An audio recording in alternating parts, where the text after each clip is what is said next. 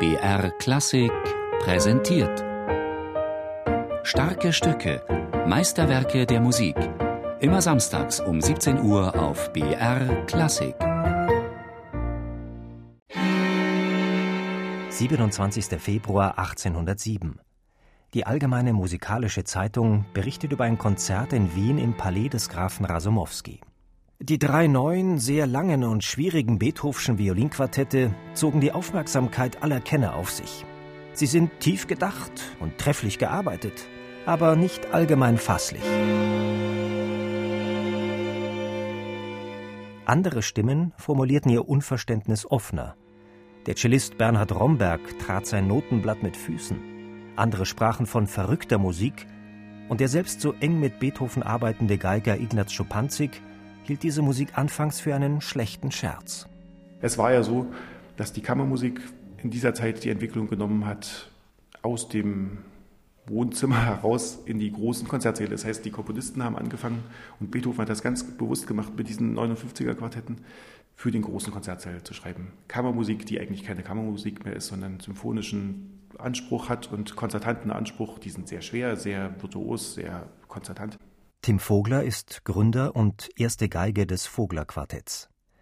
Das Ensemble hat alle drei Rasumowski-Quartette Opus 59 aufgenommen.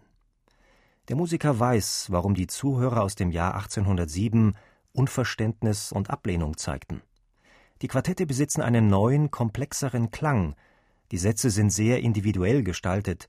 Beim dritten Quartett zum Beispiel greift der Komponist zum ersten Mal auf die aus der symphonischen Musik stammende langsame Einleitung zurück. Beethoven malt eher einen träumerischen Zustand als eine klassische Entwicklung.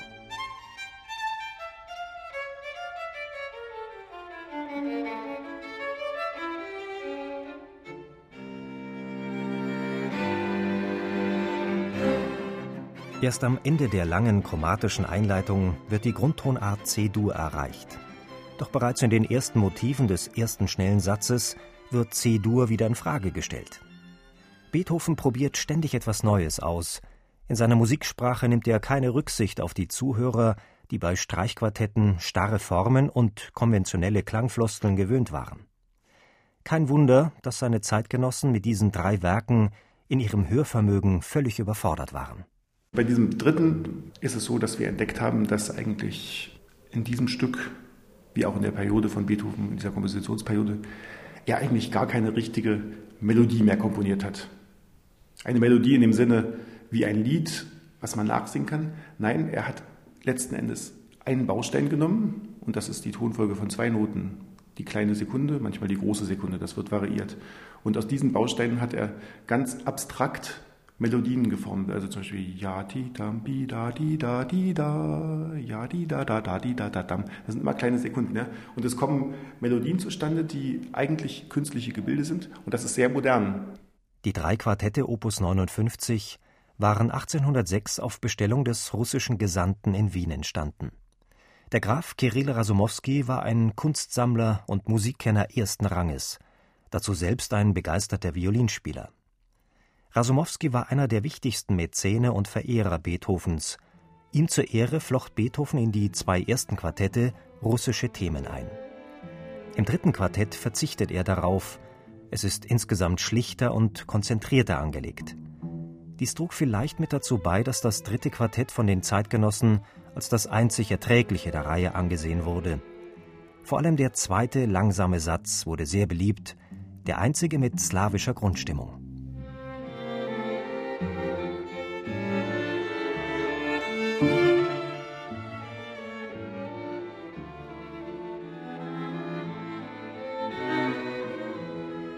Der langsame Satz mit seiner gefälligen Melodie bleibt aber eine Ausnahme. Sonst ist das dritte Quartett von scharfen dynamischen Kontrasten, kühnen harmonischen Entwicklungen und hohen spieltechnischen Schwierigkeiten geprägt, genauso wie die zwei vorausgegangenen Rasumowski-Quartette. Und das Quartett in C-Dur Nummer 3 bildet nicht nur den glanzvollen Abschluss dieser Trilogie, sondern auch die Lösung der Spannungen und Konflikte der beiden vorherigen Quartette. Also die sind nicht einzeln, die sind ja durch die Motivik, durch die Bausteine, aus denen sie gebaut sind, sind sie verbunden. Das schon erstmal. Und dann ist dieser ganze Zyklus der drei Rasomowski-Quartette durch tonartliche Konstruktion miteinander verbunden. Eigentlich kann man sagen, die Quartette gehören zusammen und dieses Fugato, das Finale des Opus 59 Nummer 3, hier diese Fuge ist letztendlich in der Gesamtarchitektur der drei Quartette als großes Finale geschrieben. Sie ist das Finale der drei Rasomowski-Quartette.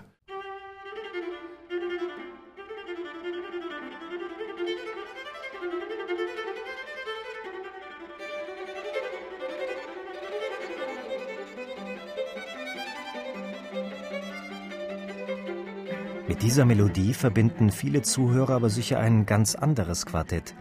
Das Finale des dritten Rasomowski-Quartetts wurde zur Erkennungsmelodie der ZDF-Büchersendung Das literarische Quartett, die von 1988 bis 2001 im deutschen Fernsehen zu sehen war. Die virtuose, brillante Fuge schließt nun die Trilogie Rasomowski-Streichquartette ab. Drei Werke, die für den Geiger Tim Vogler eine ewige Lernlektüre bleiben. Ja, sie sind eine Kombination aus grandioser Architektur, also sie sind hervorragend gebaut, sie sind wie klassische Bauwerke, also da kann man forschen und also auch die Gleichgewichtsfrage, so wie die Sätze gegeneinander stehen oder die Gesamtkonzeption, die sind einfach durchkonzipiert, die Stücke, ja. Und dann natürlich sind sie originell und sie rühren uns an, also sie haben eine große Tiefe. Und sie nutzen sich auch nicht ab. Sie werden eigentlich, je länger man sich damit beschäftigt, desto tiefer kommt man hinein. Das lässt einen nicht los. Ja? Also es ist irgendwie, das ist eine Substanz da drin, die so wie so ein Atomkern ist. Also um das zu sprengen, da braucht man eine Riesenenergie und das geht eigentlich gar nicht.